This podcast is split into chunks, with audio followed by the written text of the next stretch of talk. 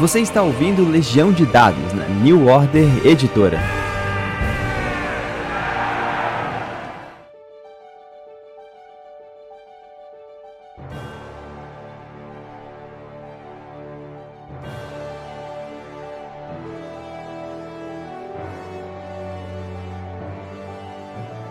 Saudações, mestres e jogadores! Meu nome é Pedro Borges e essa é Legião de Dados, seu intervalo da vida real para falar sobre RPG. Conseguimos uma forma boa de, de dar continuidade ao nosso programa sobre o Diversão Offline.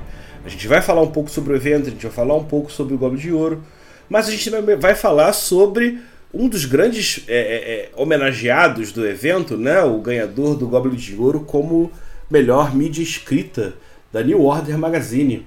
E para ter essa conversa, eu chamei Alessandro Frazen. Tudo bom com você, cara? Oi, gente, tudo bem? Meu nome é Alessandro Franz, sou atualmente editor da New Order Magazine. Uh, editor, é, também escritor, e juntamente com isso, layout man, né, o designer da revista em si também. Né? Prazer estar aqui com vocês mais uma vez. O momento lá da premiação em que a Non foi, foi, foi chamado ao púlpito, nem você, nem o Manjuba e o Anésio estaram, né? A, acabou Ninguém. É, cara. a gente tava trabalhando. A gente tava trabalhando no DOF direto como vendedor, cara. Então a gente tava fazendo venda. A gente nem esperava que fosse nomeado, né? Foi uma grande surpresa quando o Alexandre Besco, que estava fazendo a cobertura do evento né, para a revista, chegou lá e falou pra gente: Olha, a gente ganhou. Ele subiu no palco lá, todo sem graça. Pô, valeu galera, poxa, foi, foi. tô me sentindo aqui meio intruso. É, foi. Cheguei, foi gravado o evento, né? Eu acompanhei o vídeo depois, depois daquela aquele, aquele discurso maravilhoso do, do Valpassos, né? E aí quando anunciaram o, o vencedor do mídia escrita, o, o, ele subiu lá e falou assim, não tem um discurso pronto. claro, pô, é óbvio, não fazia mínima ideia. É. é muito engraçada a situação. Foi o momento mais assim, mais, mais honesto que, que, que eu pude imaginar na hora que o Vesco segurando lá o, o Goblin de Ouro na hora da, do lado da gente, falou assim, não, isso aqui é da New Order Magazine. Foi um silêncio, sabe? Foi, foi um silêncio que, que foi é. impressionante. A gente riu horrores depois. Quem quiser conferir, vai dar uma olhada lá no, no canal do YouTube Flecha Mágica. O pessoal super fofo lá que fez a captação. E, poxa, você, assim que terminar esse programa, pode ir lá também dar uma olhadinha nisso. Mas, cara, de novo, né? A gente já teve uma conversa um pouco sobre a New Order, mas agora sendo campeão que, que, a gente, que, que você pode me dizer que mudou da estrutura de montar a revista desde lá do começo, quando você entrou, para agora? Cara, foi uma, uma viagem bem longa. Foram cinco anos de trabalho. Originalmente a revista era editada pelo Fábio Silva. E aí quando o Anésio me chamou, eu estava editando uma revista minha, que de autoria minha, que era Samurai Illustrated.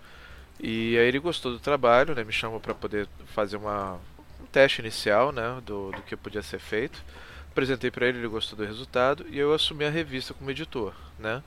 Aí, pô, assim, eu tive que modernizar a revista, trocar a logomarca da revista conforme os anos foram passados e modernizando ela para ficar com uma cara de uma de uma mídia, né, de qualidade. É, eu me baseei muito no material lá de fora, pra você ter ideia. É, foi uma das coisas que eu mais faço, é pesquisar, né? Isso. Então, quer dizer, do que, do que era originalmente para agora, mudou muito. É.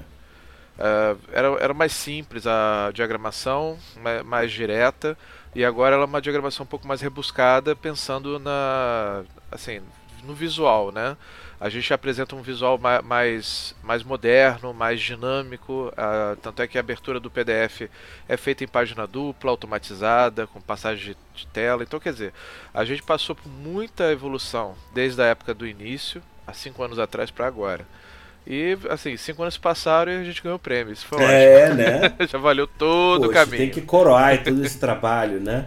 Mas conta um pouquinho primeiro pra gente do, do, como é que foi a experiência do evento do DOF pra você, né? Pra quem não sabe, o Alessandro é um cara calejado dos eventos. Ele tá quase sempre lá com, com o Anésio, com o Manjuba lá na, na, na ralação. É uma das almas nobres que ficam lá. Eu, por exemplo, fico voando às vezes. Mas, cara, pessoas como o Alessandro, como o Kizar também, é a galera que tá na linha de frente, né? Isso é verdade. Bom, a experiência é mais ou menos mínima, né? Porque a gente fica mais travado na parte de venda, então a gente tem pouco tempo para ficar rodando pelo evento em si. Mas o evento foi grandioso, foi muito legal, foi um ambiente extremamente inclusivo que eu achei. E o mais importante foi um ambiente que, que entupiu o local. Tá? O local novo era grande e vieram muita gente. Você tem ideia, o primeiro dia, cara, do, do, do evento, a fila dobrava a esquina na área externa do, do prédio. Né? E tiveram que, que atrasar a, a finalização do evento em uma hora e meia, mais ou menos uma hora, para poder que todo mundo que estivesse lá fora poder também entrar e curtir né? O, o, o, evento em si, que, pô, afinal de contas, o quê? Foram dois anos? Para mim foi assim. uma década. É, foi. Com a pandemia, então, que, que literalmente paralisou todos os eventos, é. realmente, faz toda a diferença agora. É. Mas assim, é, foi um evento grandioso, é bem legal que, que incluiu o pessoal de board game e RPG ao mesmo tempo. No nosso stand, pelo menos, a percepção que eu tive, né? Que foi um dos, no, dos stands mais visitados né, da New Order. Isso foi uma coisa muito bem legal, porque as pessoas iam lá, é, visitavam, eram acolhidas, podia escolher uma mesa de jogo para experimentar com o, pessoal, com o pessoal dos mestres da New Order, né, os mestres. É... Como é que é o nome do, que o Carlos Flute fala? É, os, os NPCs, né? Isso. Isso. que são os mestres oficiais New Order. E, assim, o pessoal nossa, amor de paixão é, é conhecer cada um de, da, das pessoas, principalmente a galera que já se conhecia, né? Você pessoalmente lá também, né, figura? Não podemos deixar, né? Afinal de contas, você levou dois Goblins de Ouro, né? é. né? Isso é uma coisa que tem que ser levada sempre, levada e lembrada, né? E a gente acabou colocando é, basicamente o rosto no nome que a gente só via online. É, é. Cara, você, poxa, fico lisonjeado né, pelo reconhecimento e tudo, mas para mim foi muito tirar uma pedra gigante das costas, sacou? O financiamento ele realmente ter... no meu caso ele não termina nem com a, com a, com a entrega do material físico, porque a gente não tem muito material digital para produzir, né? Mas entender que está cumprindo com, com, com, né, com, com, com a responsabilidade. Houve um atraso, porque Aí eu tenho que me desculpar com, o povo, porque eu sou autor. Sim, sim, sim. Mas eu também não acompanho todas as fases. Então, especialmente na fase da, da gravação. Pra você ter uma ideia como é que eu sou ah. maluco, ah. o Cordel, cada página dele é um arquivo de Photoshop. Deus escandinavos do eu... que depois Nossa, cara, eu toscamente é colocava. É ó, é. Isso que faz com que, que o arquivo fique enorme também, né? E isso, eu, eu colocava. Apesar que o tamanho dele é pequenininho, é fácil de, de manipular, não é tão absurdo. Mas Cara, assim... mas eu, eu abria um Word e colocava cada uma das páginas dentro de um arquivo de Word para depois dali gerar o PDF, que é a única maneira que, que eu tinha de fazer isso, né? Nossa. É... e para revelar o, né, o lado de trás da cozinha da maneira mais pesada para mim é eu consegui ganhar um prêmio de design de RPG com um livro escrito em Times New Roman. Cara, tudo bem, Roman, pra você ter ideia, a, revista, a, a nossa revista também é escrita assim, com Time New Roman, é tranquilo. Me impressionaria fantasticamente, mas se você conseguisse o próximo teu livro ganhasse um prêmio desse, fizesse com Comic Sans. Aí sim seria realmente um dos momentos mais históricos do design Como? nacional. É, é, não dá não, vou te falar que nem Arial eu, eu me sentiria à vontade, ainda mais Mas é difícil mesmo, cara, porque assim, a, a gente trabalha com design, a gente tem que pensar em uma porrada de coisas ao mesmo tempo. No caso da revista da New Order, New Order Magazine, a gente tem que pensar o seguinte, que tem que pensar é, que eu estou trabalhando com, com, várias pessoas diferentes, que escrevem de jeitos diferentes, e ao mesmo tempo eu tenho que dar visual para aquela ideia que a pessoa escreveu. 99% das vezes eu leio todas as matérias de cima a baixo e eu crio ou compro as artes para poder colocar na revista. Entendeu? Ou seja, eu, eu que ralo é pra caramba para eventualmente lançar um livro, o nosso amigo Alessandro faz um livro por mês, porque. Né? Basicamente. E ainda tem que são 80 páginas mensais. É muita coisa, cara. É muita coisa. E misturar os estilos ainda, fazer adaptação. Quando você Sim. falou que vocês pegaram modelos de, de, fora, eu vou te dizer que eu dei uma estudada sobre isso. Sim. E é legal porque existem várias técnicas que você faz com que é, você meio que manipula os olhos para irem em certas direções, né? Isso é um trabalho que eu acho muito legal, assim. Você tem. Por que, né, a logo, obviamente, é aquela coisa gigante do topo no alto. É óbvio, primeira. Sim, não, tem, tem várias maneiras de técnicas, mas o problema é que as pessoas no público é, é, é, assim, a verdade, a verdade é que muitas vezes a gente faz design baseado na experiência que a gente tem. Ah, muitas vezes a técnica existe, mas as pessoas é, hoje em dia a técnica está sempre é, se modernizando, né? Então uma coisa que funcionava na década de 80 não funciona na década de 90, mas volta a funcionar no ano 2000, é cíclico. Então, certas coisas a gente começa a lembrar com a questão do saudosismo, a ideia de como é que o cara via uma revista de RPG numa banca de jornal, né? É, por exemplo, no caso da New Order Magazine, ela foi criada para poder ser impressa. Entendeu? A intenção dela é ser impressa e a pessoa, quando ela abrir, ela tem a sensação que ela está tendo uma revista na, na, sua frente que ela pode chegar, pegar e imprimir se ela desejar também. Uhum. Né?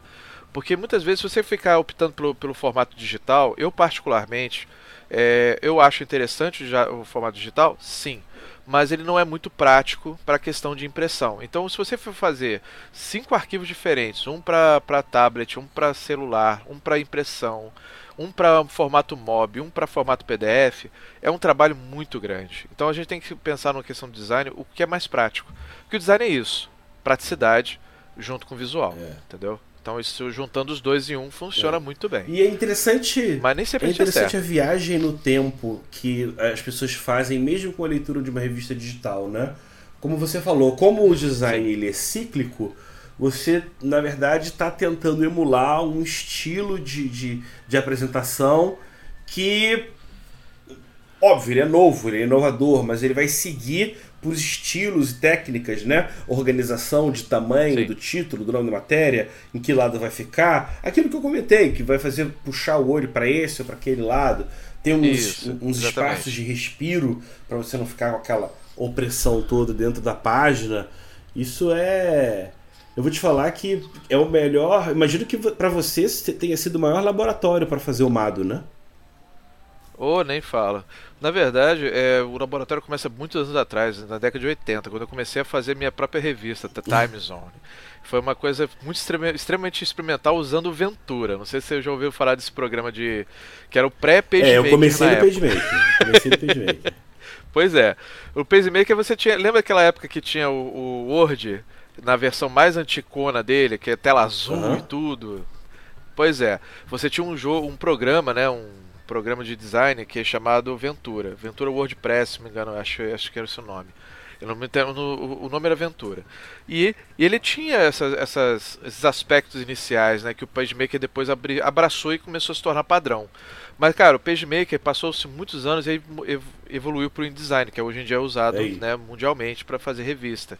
Mas você vê, eu comecei a, na década de 80 em evento de, de RPG, no RPG é, Rio de Janeiro, RPG Rio, desculpa o nome, na, na UERJ.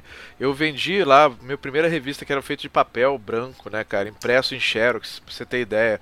É um fanzine na sua mais é, é, momento raiz de ser, né? E a partir daquele ponto, eu entrevistei até o pessoal da época do Tagmar, cara. Eu conheci, conheci os caras do Tagmar originalmente, fiz a entrevista com eles e foi a primeira entrevista que eu fiz na minha vida, Legal. pra você ter ideia.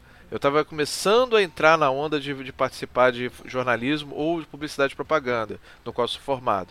Então, é, foi a primeira, primeira, experiência. Depois, com os anos passando, eu tive peguei a ideia de fazer o, o, voltar a fazer, né, uma revista, mas agora usando somente Corel. Sim, eu fiz uma revista toda em Corel que era a Samurai Illustrated. Aí depois eu voltei para o InDesign.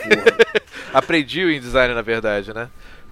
para poder me modernizar e poder ser, assim, competitivamente falando, né? Tá dentro do mercado. Essa restrição que, que acaba prendendo a gente, né? Quando mudou do PageMaker para o InDesign, eu falei, tá ficando meio complexo, deixa que eu vou me juntar com alguém que vai ajudar a montar isso. Mas uhum. eu vergonhosamente preciso aprender para me tornar um, um, um produtor mais dinâmico, mexer nisso também. Né? O que, Cara, mas mesmo assim, eu te falo que é bem complicado. Você se manter atualizado de programas, você tem que focar em alguns, não tem é. jeito. Você querer abraçar todos os programas ao mesmo tempo é loucura. Porque pra você ter Mas ideia. você também não pode estagnar no mesmo. Então você assim, tem que se acostumar a se adaptar. Isso para mim ainda é um pouco intenso. Eu sei, concordo contigo. Tanto é que eu tive que sair do, do da criação usando o Corel para migrar pro InDesign, né? Tanto é que foi o Manjuba até que falou assim, pô, Alessandro, você tem que melhorar isso aí, cara. Aí ele me deu uma dica de como é que eu ia fazer, começar.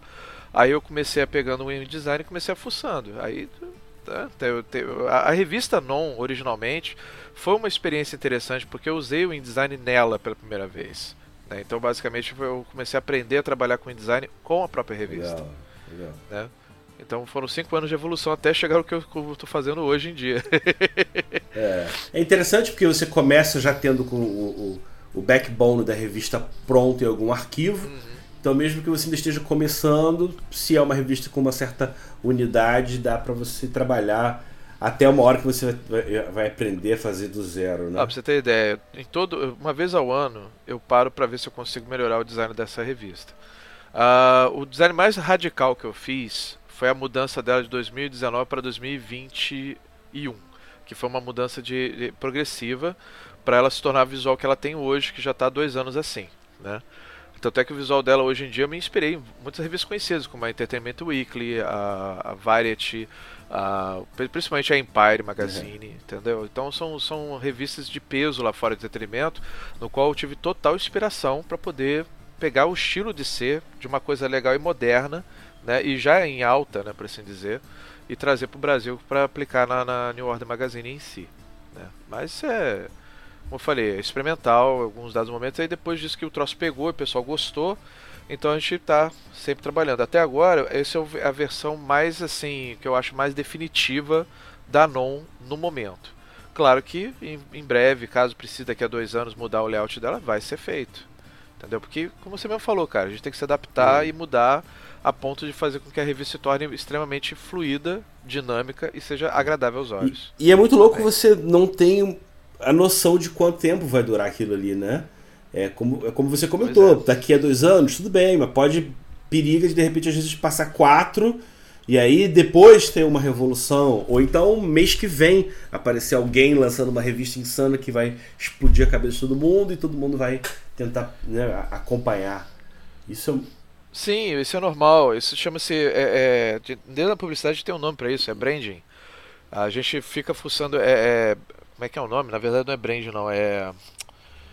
Oh meu Deus, estava na ponta da língua. Não lembro agora.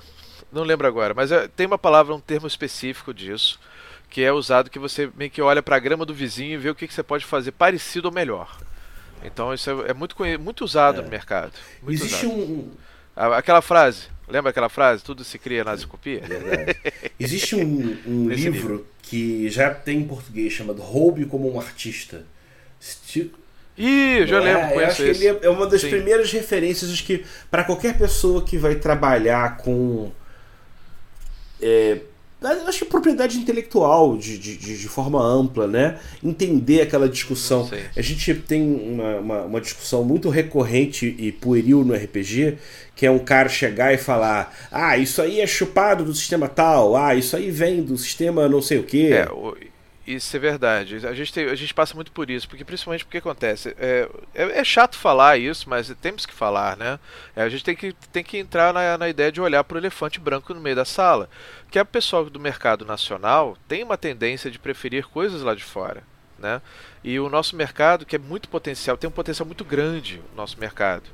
E você vê a qualidade do pessoal produzindo, você produzindo, Jefferson Neves produzindo, é, e tantos outros caras cara, que eu conheço que são, têm qualidade monstruosa no trabalho. O Jorge Valpasso nem se fala, uma lenda viva, né? Jefferson Pimentel. E, porra, também, então, todos esses, eles trabalharam baseado em coisas que eles aprenderam com os anos. Né? Então eles criaram seus próprios estilos e tudo mais. Mas é, é, é, é impossível você não esbarrar com um cara, olhar pra tua cara e falar assim: ah, mas isso se parece com fulano ou ciclano ou coisa lá de fora. Prefiro lá de fora.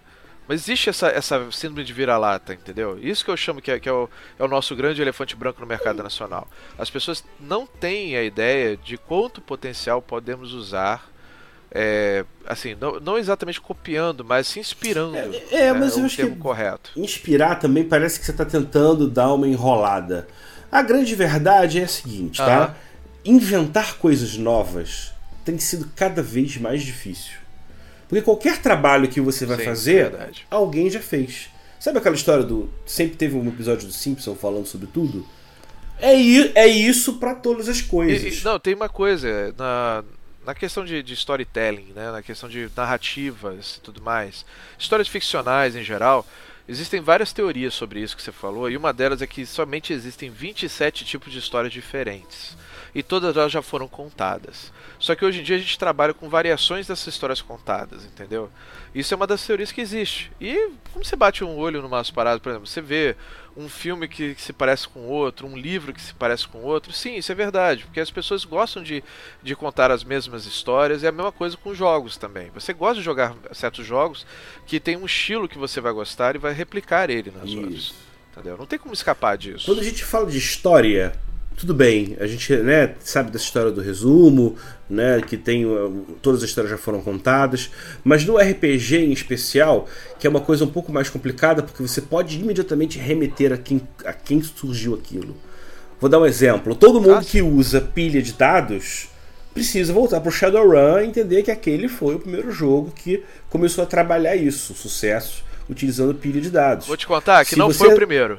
Tem uma anterior a Sério? Foi a anterior. Você não se lembra então do primeiro jogo que usa pilha de dados, que é Ghostbusters RPG. Olha! Foi lançado pela Western, Western Games. Ele foi o primeiro sistema de jogo que criou a ideia de pilhas de dados. E ele é anterior ao Shadowrun, por pouco tempo.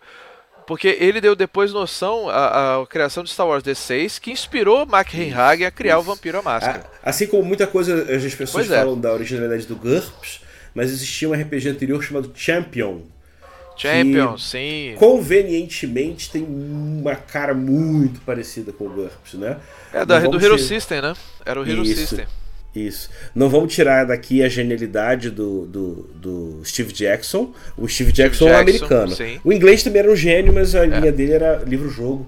Não pode confundir. Uhum. Mas, voltando, a, é, voltando à ideia, né? Qualquer elemento de regra, você sempre vai remeter, poder conseguir remeter a alguém, né? errando ou não, como eu fiz aqui, você vai falar, ah, você está copiando daquele lado, daquele outro. Sim, sim, existe um DNA que você pode rastrear, isso é verdade. Sempre você vai ter uma associação de, de, de algum jogo, de alguém que você já fez. Tira isso da sua cabeça, entende que você tem as tendências. O RPG ele funciona mais ou menos como uma árvore gigantesca que tem um tronco que vai se separando por diferentes galhos. Né? Você pode pensar, tem o galho do, dos dados estranhos, o galho do, do, da pilha de dados, o, o galho diceless, por aí vai. Você tem, né? E cada uma delas você tem essas separações, né? Com o movimento, é, é, é, com, a, com o início da contracultura do RPG que surgiu com o Forge e com as escolas que vieram para fazer contraposição à quarta edição, Acho que aí você teve aquela ideia, talvez um pouco influência do pensamento do OSR, que é meio punk, né? Faça você mesmo, do jeito que tiver que ser, que as pessoas começaram a dar uma, uma, uma entendida, dar uma, uma acalmada em termos. Ah, tá, isso aqui é referência daquele ali, que isso veio daquele outro. Antigamente isso era um problema. É, pode, Hoje pode ser. É, era um problema, porque, por exemplo, no, no caso, vou dar uma experiência que, que minha nesse caso. Na década de 80, quando eu comecei a jogar, eu comecei a jogar em 88. Cara, eu, é, era somente dois jogos disponíveis aqui no Brasil e era pra, pela geração Xerox, né? Que era justamente o MERP, Holy Master, para medieval, Space Master para futurista, que era da ICE, e era uma forma que eles tinham criado para poder combater ou assim, assim, não combater, mas competir, né, com Dungeons and Dragons, que na época era o Advanced. E o que, que eles fizeram para fazer diferente? Eles conseguiram uma coisa inédita naquela época, o direito de poder usar a Terra-média. Então isso foi o grande diferencial da, do MERP na época, do Holy Master logo depois. E o Space Master veio com a ideia do, do futurismo. E aí, quando começou a ideia de mostrar, olha, a gente está com novas ideias. Aí você tinha Star Frontier pelo pessoal da TSR, você tinha, você tinha uma porra, você tinha uma porrada de, de jogo que começou a surgir para poder criar o que a gente conhece hoje de mercado de RPG internacional. Né? E sim, a competição é, é válida. Ah, você está é falando válida. sobre, ainda assim, coisas que podem se manter no campo dos direitos autorais. Quando você está fazendo Star Frontiers é uma outra coisa. Quem tem o direito da Terra-média era só a ICE. Mas você lembra que meados dos anos 80, 90, mais ou menos por ali, a Mayfair desenvolveu um, um subselo não, chamado Roll Aids o Rolling ah, nada mais sim, era sim, do sim. que dane-se, vamos fazer é, é, aventuras e, e, e, cenários usando as regras do DD e que se dane. E por muitos anos a TCR brigou com e isso. Né? foi graças a. E foi, e, se me, me corrija se eu estiver errado, foi graças a isso que eles conseguiram o contrato com a DC na época, para criar o DC é, Heroes. Eles né? ganharam muita grana no começo. Sim, a TCR ficou muito em cima deles. Ter noção, o processo ficou tão complicado que uma hora a TSR comprou o Holy Age da Mayfair para resolver a questão de vez, né? Então a gente tem muito essa discussão, de, né, que vem dessa época de ah, o que, que é chupado, o que, que não é. Tá, óbvio, tudo bem. Se você pegar um, uma coisa que seja muito ipsiliteris, de alguma coisa que já não seja muito comum, pode dar alguma confusão. Mas você tem uma, uma como game designer, você tem um, um, cardápio maravilhoso de opções. Ah, eu gosto desse daqui, daquele ali. Escrever um livro de RPG para muita gente, a não ser algumas pessoas geniais que realmente criam do nada. E vou te falar, parabéns. A ideia é fazer justamente essa, essa, essa coleção. Ah, a referência é essa daqui. Né? Até para você marcar o, o seu estilo. Se você vai produzir, você vai ter que pensar mais ou menos no mercado. É, e a primeira, e a primeira pergunta que tem que se fazer no mercado sempre é o que o seu jogo é diferente da maioria, né? Porque afinal de contas você tem que trabalhar com comércio. Você vai querer vender uma coisa que já todo mundo já está cansado de ver. É tenso. E o resultado vai ser terrível no final, né, Pedro? Se você lembrar bem, uh, por exemplo, você conseguiu fazer uma coisa diferente. Você lançou Crônicas. Foi um, um, grande sucesso na época, é. me lembro bem. E, e, ele vendia o quê? Ele vendia fantasia Isso. medieval, mas você fez uma pegada diferente. Você abriu o caminho. Todo mundo pode pegar Crônicas e jogar o que achasse interessante, desde a da ficção histórica até a, a alta fantasia. Isso é. faz a diferença, entendeu? A mesma coisa do Cordel. O Cordel você pega uma, uma temática muito brasileira, né? O repente em si desenvolve a situação. Até eu lembro umas palavras do Lindroth me falando do, na noite que é, pós é, é, entrega dos prêmios, né? O pessoal saiu na noite lá para poder comemorar.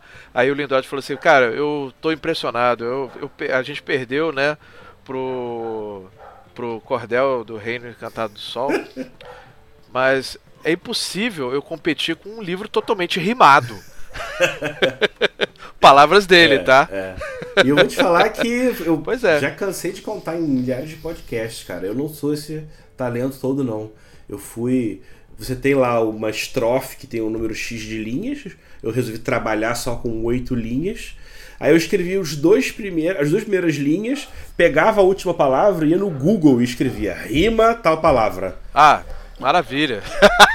Mas é assim que funciona mesmo, cara. É aquele negócio, você não precisa ser um super AIS numa coisa, você só precisa ser prático. É. Você conseguiu fazer uma coisa diferente usando praticidade e usando o que você conhece. E aí design, é ter a, Mas é, é ter a ideia conta. do diferente. Quando o pensamento do Crônicas ele veio muito assim. Eu tava voltando a jogar RPG porque na quarta edição eu me senti ah, normal. traído. A maioria das pessoas. Pela, né? E por causa dos livros do Guerra dos Tronos, eu comecei a voltar a me interessar. Eu já tinha escrito Crônicas de Avalon de 2005, 2006, 2007. Então eu já tinha algumas regras minhas já ali. Eu falei, pô, da hora, perfeito de eu montar. Mas aí a grande trava que me segurou por uns seis meses é o que, que eu vou apresentar de diferente.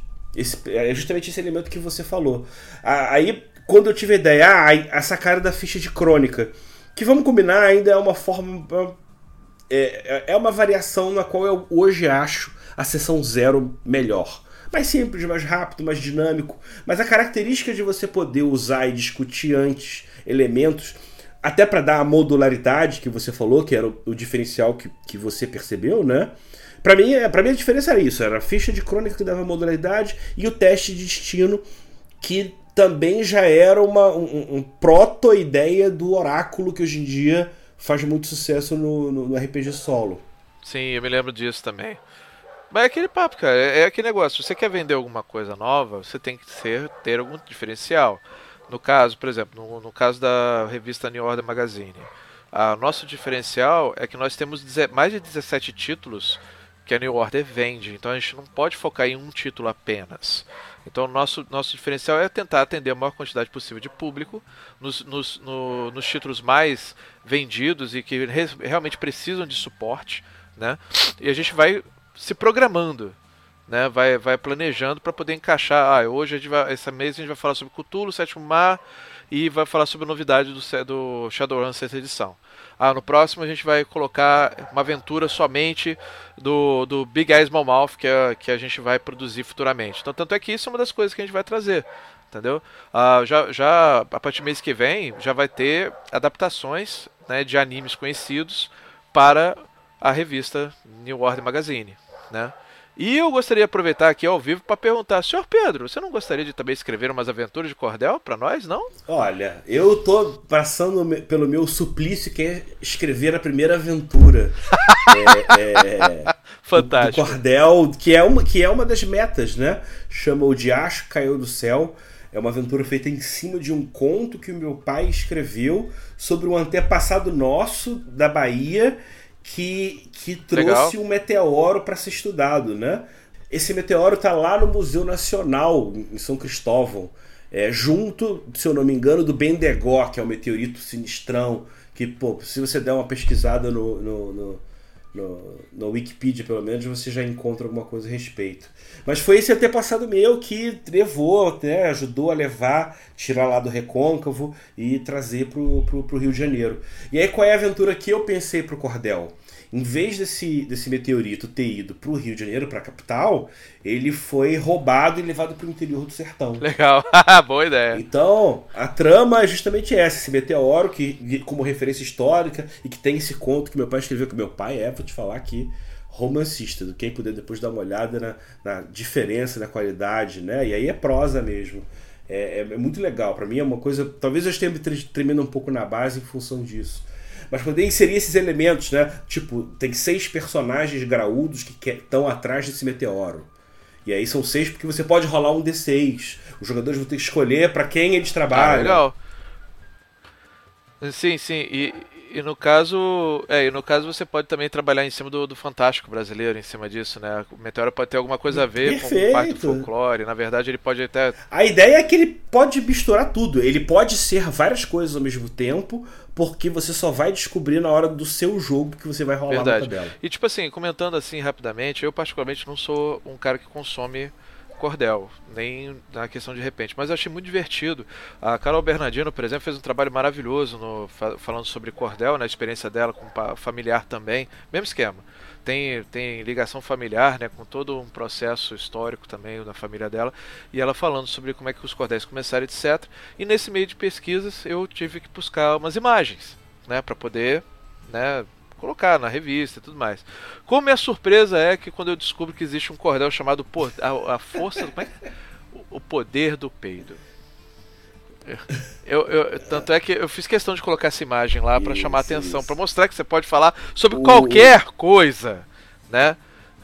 Sobre qualquer coisa, que é basicamente essa essência, é. né? O, o, o, cordel ele é muito mais amplo, né? Eu, mas eu não queria escrever um RPG genérico. Como eu, eu acho que hoje em dia cada vez mais uh, o sistema tem que se dobrar para o cenário e não o contrário. Você estava falando. É, o narrador, o, narrador tem, tem o poder de contar uma boa história junto com seus jogadores. É a tendência ao narrativismo. Não, né? Sem perder a identidade. É, é, é, sem perder a identidade com o que foi. A gente estava falando lá atrás que a ICE tinha os direitos do, do da Terra-média. Os caras nem tiveram decência de tirar o Fireball e o Lightning Bolt do, do, do sistema antes de, de dizer pra gente naquela época que Terra-média tinha isso. Mas o. o, o eu jogava no, muito. No Cordel ainda quis fazer esse resgate histórico, né? Porque muita gente gosta uhum. do universo do cangaço.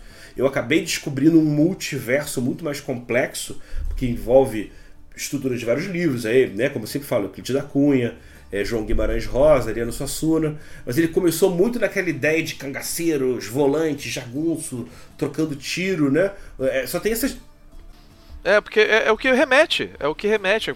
É, é, o mais, é o mais assim, como a gente pode dizer, é o, seria o popular é, é imaginário brasileiro quando se fala sobre o Nordeste, fala sobre um é. período específico. Primeira coisa que bate na cabeça é lembrar do cangaço. Não existe a, a, a tentativa de, de, imaginar outras coisas. Tanto é que nesse, nesse artigo que a Carol escreveu, ela fala sobre os outros temas, ela fala sobre como você não precisa falar, ficar amarrado com a ideia do lampião. Né? Isso que eu achei mais bacana. Né? Que você pode chegar e falar sobre outros temas. E é mais ou menos isso mesmo que você falou, cara. A gente só tem que pensar que é possível você escrever uma boa história com o que você tem em mãos, isso, seguindo o que o, o, livretinho te oferece. Tanto é que você cria um cenário é. para ele, né? para você trabalhar em cima. Não pode ser uma é. coisa genérica nessa Mas, hora, cara, né? antes, eu não queria terminar dessa conversa sem perguntar para você é qual é a dica que você dá para quem está começando agora? O cara está de repente pensando em fazer um zine, pô, você que fez um zine lá em 1991, 92. É, como é que é, é o. Um, dá uma, uma, sugestão, não digo o caminho das pedras, uma, mas um, um, um recado para quem está começando, para o pequeno tá. Alessandro. V vamos lá, é, vamos começar a seguinte frase. Eu não sei, eu não posso chegar e dizer para você como é que eu faço meu tijolo voar, tá? Porque a ideia é tudo isso. Você cria um tijolo de início, você vai criar uma coisa bem simples de início. A pessoa vai ter que pensar no assunto, vai ter que a, ler muito sobre, sobre design, vai ter que fuçar coisas lá de fora.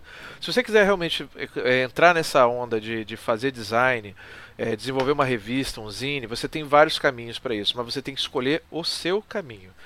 Copiar os outros funciona até certo ponto, mas você tem que começar a ter uma coisa chamada identidade própria.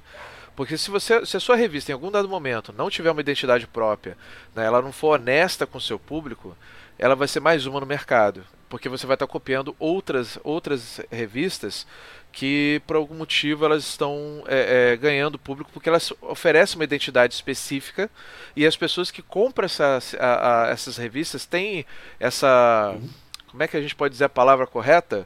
Ligação né com, com o que é falado e apresentado. Então, quer dizer, cada revista tem um jeito diferente de ser. O cara que lê Veja, ele tem um jeito de, de entender o mundo porque ele gosta da revista daquele jeito. O cara que lê a Carta Capital tem outro, entendeu? Então, cada uma dessas revistas tem uma, uma essência delas. Então, nós temos que entender que quando você cria uma revista, a New Order Magazine, ela tem uma essência nela que eu tive que procurar por cinco anos até a gente chegar no ponto do prêmio. Ainda estamos procurando, tá? É obviamente que vamos evoluir, fato. Mas quando você quer começar qualquer coisa, tenta ser original em algum dado momento. Cria uma identidade para ela. Isso é muito importante. Tá? Essa seria a melhor dica que eu dou para quem está querendo fazer parte desse mundo de design. E assim, não é fácil, é difícil mesmo, é cansativo, é você vai, vai errar muito e você vai ter que ficar horas a fio tentando entender por onde você é. errou. E, e, tem horas que a resposta não vai vir claramente para você. Isso é fato. É interessante você sempre trabalhar com alguma coisa, especialmente já começando, e jogando no, no, nas redes sociais. Porque. Sim, uma hora. Puxando, puxando opinião pública. É, né? porque às vezes você vai ter uma resposta de um trabalho que para você nem era uma coisa tão legal, mas a galera reage de uma tal maneira que aí você já começa a. Não, interessante, o que eu posso fazer né, para publicar uma coisa parecida que atrai mais likes ou tantos quanto dessa vez. Eu acho que para mim o, o, é, o pesquisa. É. Não, pesquisa já, já falando duas coisas distintas. A pesquisa é essencial, mas às vezes você meio que jogar o seu trabalho no vento, de botar ele para ser visto, porque pra muita gente está começando, o nego fica acanhado, fica sem graça, acha que, né? Ah, é, as pessoas é. têm esse problema, é verdade tem esse problema realmente. As pessoas acham que não, não são dignas a, a ponto de, de, oferecer um trabalho diferente. Ah, eu fiz um trabalho, mas eu não sei se as pessoas vão gostar. Então por que você começou a fazer o trabalho? Mostra essa porcaria logo. De, entendeu? Pergunta, tá bom, não tá. Cara, quantas vezes eu já não cansei de falar com minha esposa? Dá uma lida aqui, olha para ver se tá bom. Cara, eu perturbo todo mundo do, que eu conheço da redação. Perturbo o Anésio, perturbo Banjuba. Aí, tá bom, pode melhorar? O que, que você acha? Funciona, não funciona? Entendeu? Chega a ser chato, mas é o, é o jeito que a gente tem pra gente poder dizer assim: vamos mostrar que, que tem um caminho melhor. Você ouvindo opiniões, de repente alguma coisa surge e você fala daquele estalo, né? E o momento do estalo que é o mais importante, que aí você vai no caminho certo. Mas lembrando de novo, mais uma vez, não é, um, não é uma receita de bolo. É, é um negócio que você tem que lutar muito, porque é um, é um mercado competitivo demais, entendeu? Então você tem que saber o público que você quer, falar com esse público e esse público tem que responder para você de alguma forma. De início, ninguém vai falar nada, tá bom? É um silêncio avassalador, mas não se preocupa. Eles estão lá, mas eles não comentam, mas eles estão lá. Com o tempo eles vão começar a falar. É. E aí é o momento que você tem que ouvir. É, eles, acho que, que, Esse é o caminho. É, é, eu acho. Tudo se resume a um equilíbrio que não existe uma fórmula certa entre o ouvir as pessoas que vão poder contribuir e transformar o seu trabalho numa coisa melhor ou também ter o amor próprio e o orgulho para também defender aquelas coisas que não, eu acho que isso aqui deve ficar, porque no final das contas é muito um trabalho é, é, é passional, né? Acho que tem muito do, do, de entrega dali que você. Eu acredito que cada um de nós sejamos os, os, os maiores juízes do que aquilo que agrada e que não agrada. Se a gente pode acabar entrando numa fórmula para atender uma, uma expectativa que passa muito longe da sua, isso pode acabar a ser complicado. Tá, profissionalmente você até tem que ter esse desdobramento, desligar, até porque também quando você começar a trabalhar, você provavelmente vai estar trabalhando, contribuindo com outros projetos antes de poder ter aquele que é só seu. Sim, né? e tem mais uma coisa que eu gostaria de até adendar nisso. É, o sucesso da, da revista da New Order Magazine hoje em dia não se deve somente ao fato de uma única pessoa trabalhando e enchendo o saco de todo mundo. Na verdade, toda a equipe inteira, de ponta a ponta, contribui de alguma forma para o resultado. Entendeu? Então é, é, temos que ter artigos de qualidade, temos que ter layout de qualidade, nós temos que ter um bom senso, principalmente, né, para entender como é que seu público quer receber esse tipo de coisa. E tem horas, cara, que é, é tenso. A gente vai errar muito, acertar muito quando menos se espera, né? E assim, para não deixar de avisar isso, é, se você está começando agora com um fanzine, sozinho é muito difícil. Com amigos fica muito melhor. Foi assim que eu comecei com a Samurai Illustrated. E agradeço muito por todo mundo que trabalhou junto comigo naquela época e eh, na Samurai Illustrated e principalmente hoje em dia pela ah, o apoio que eu recebo da, da, de todo mundo e também, claro, é, todo esse trabalho que nós fizemos juntos na New Order Magazine, também para todo mundo que já foi redator da revista, que trabalhou com ilustração conosco, trabalhou com, com artigo. Eu agradeço muito. Eu dou um, um, é assim, o nosso prêmio é o seu prêmio também, tá? É. Não podemos deixar isso. Quer dizer que é um sucesso mútuo. Esse é o grande é, negócio. Tem uma legião inteira que, que, que tá por trás disso, né? E eu não digo editados, não, eu digo que passou da New Order Magazine. É, essa coisa de você dividir com amigos, eu acho que também tem um aspecto que também vale destacar, né? É muito comum a gente falar assim, ah, é, vamos fazer um grupo de jogo. Ah, vamos fazer, ah, vamos só bater papo. Por que não, às vezes, você colar com outras pessoas e fazer, ah, vamos fazer uma produção X todo mundo que gosta, pô, todo mundo tem gosto comum, tá todo mundo começando. Aí se a gente fizesse um fanzinezinho que cada um ajudaria num pedaço, faria uma coisa, entendendo que é uma criação coletiva, que ali tá todo mundo querendo aprender. Eu acho que essa, essa, essa fórmula ela vai ajudar a queimar muitas etapas. Eu mesmo tive fases que eu me envolvi nisso, mas eu não sei, Sim, eu, eu acho que eu trabalho por demais sozinho não sei se é porque coisa de, de escritor também tudo, mas é, é buscar o coletivo para poder ajudar, a, a, a, pelo menos no começo, a você desenvolver suas habilidades, é o que vale. Cara, mil parabéns mais uma vez pelo Globo de Ouro, Alessandro. Poxa, o Order Magazine realmente merece. É, é, Muito obrigado. Todo mundo acho que, que acompanha o mercado, acho que entende que tem um crédito que vai além só do que um grupo X ou Y pode estar tá, tá achando. Acho que realmente veio no, no reconhecimento de um trabalho que precisa ser destacado. Queria aproveitar para dar um, um, um, um, espaço final para você destacar o que você quiser, falar um pouquinho do Marta. Ah, tá, beleza. Então vamos falar um pouquinho do Muito Abaixo do Oceano. É o seguinte, Muito Abaixo do Oceano é um jogo que eu estou desenvolvendo junto com o Carlos Chimu, um dos nossos redatores também da revista, e Rafael Bastos também, é outro redator da revista, e minha esposa, Lenice Rodrigues Franzen. E nós quatro desenvolvemos um cenário de jogo steampunk, que já foi feito o financiamento coletivo, nós conseguimos arrecadar 78 mil reais, e vamos fazer um late pledge agora, dia 7 de agosto, para quem quiser participar do projeto ainda tem tempo. E nós queremos muito que é, é, todo mundo entenda que é um esforço conjunto de trazer uma, um jogo diferente, um jogo é, divertido, né? que trabalha com uma ideia pós-apocalíptica num cenário que nunca existiu, uma história alternativa, né? onde todo mundo vive debaixo de, de, de uma toneladas de água dentro de um lugar opressivo né? e trabalhando com submarinos movidos a vapor vulcânico. Bom, se alguém se interessou, a gente vai abrir, obviamente, o financiamento coletivo da parte do Late Pledge, né, o, o apoio tardio, né, para a pessoa que não, não, nunca viu um financiamento como é que funciona. E quem não apoiou na época vai poder apoiar agora e pode melhorar o seu apoio também. Tá? E o pessoal da Craftando também está tá, tá correndo atrás né, para a gente poder entregar todo esse material que a gente prometeu né, em dezembro agora desse uhum. ano. Então espero lá chegar no final dessa corrida com todo o gás ainda, todo o vapor vulcânico sobrando ainda para poder entregar tudo isso. Porque afinal de contas é, um, é uma é. trabalheira monstruosa desenvolver e criar um jogo também, tá? Eu te falo que é uma experiência muito interessante, mas extremamente é, é, é cansativa. Mas é o, o que importa é que se o resultado valer a pena, já essa corrida toda não vai significar assim o cansaço absurdo que eu tô passando. né? Louco, louco. Pois é. Perfeito, cara. Quem quiser ouvir um pouco mais é, da conversa com, com, com o Alessandro, é, pode ouvir lá o episódio 15 do Legião de Dados, que é o New Order Magazine e Mestres de Zanzara.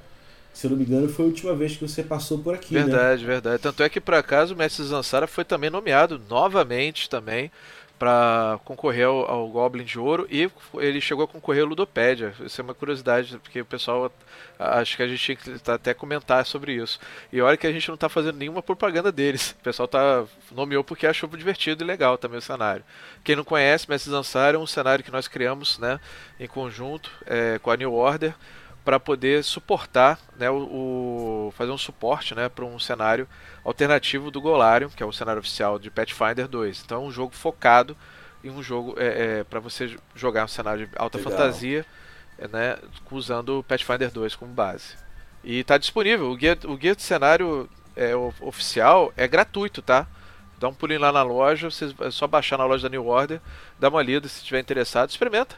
A gente está aqui para responder qualquer coisa futuramente. A revista também traz aventuras da, de, do Mestre. Sansara. Quem puder, então, confere lá o episódio 15. Tá? É isso aí. Dá uma, uma, olhada lá no site, na, na, na loja da New Order é, Editora e pode continuar um pouco mais esse papo. Eu agradeço a você que está acompanhando a gente nessa jornada, né?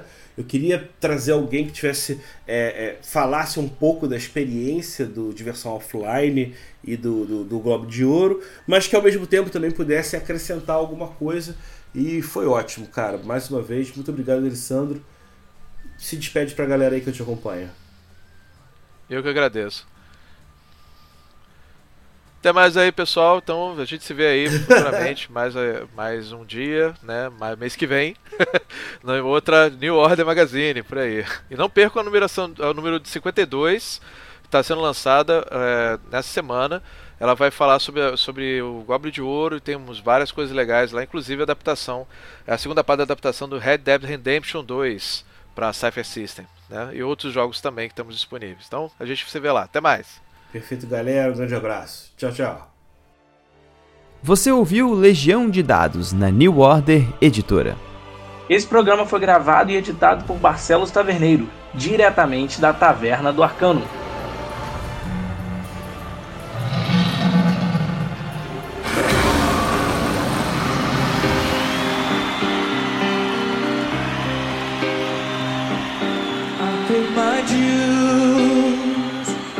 Time after time after my sentence, but committed no crime and bad mistakes. Uh, I've made a few. I've had my share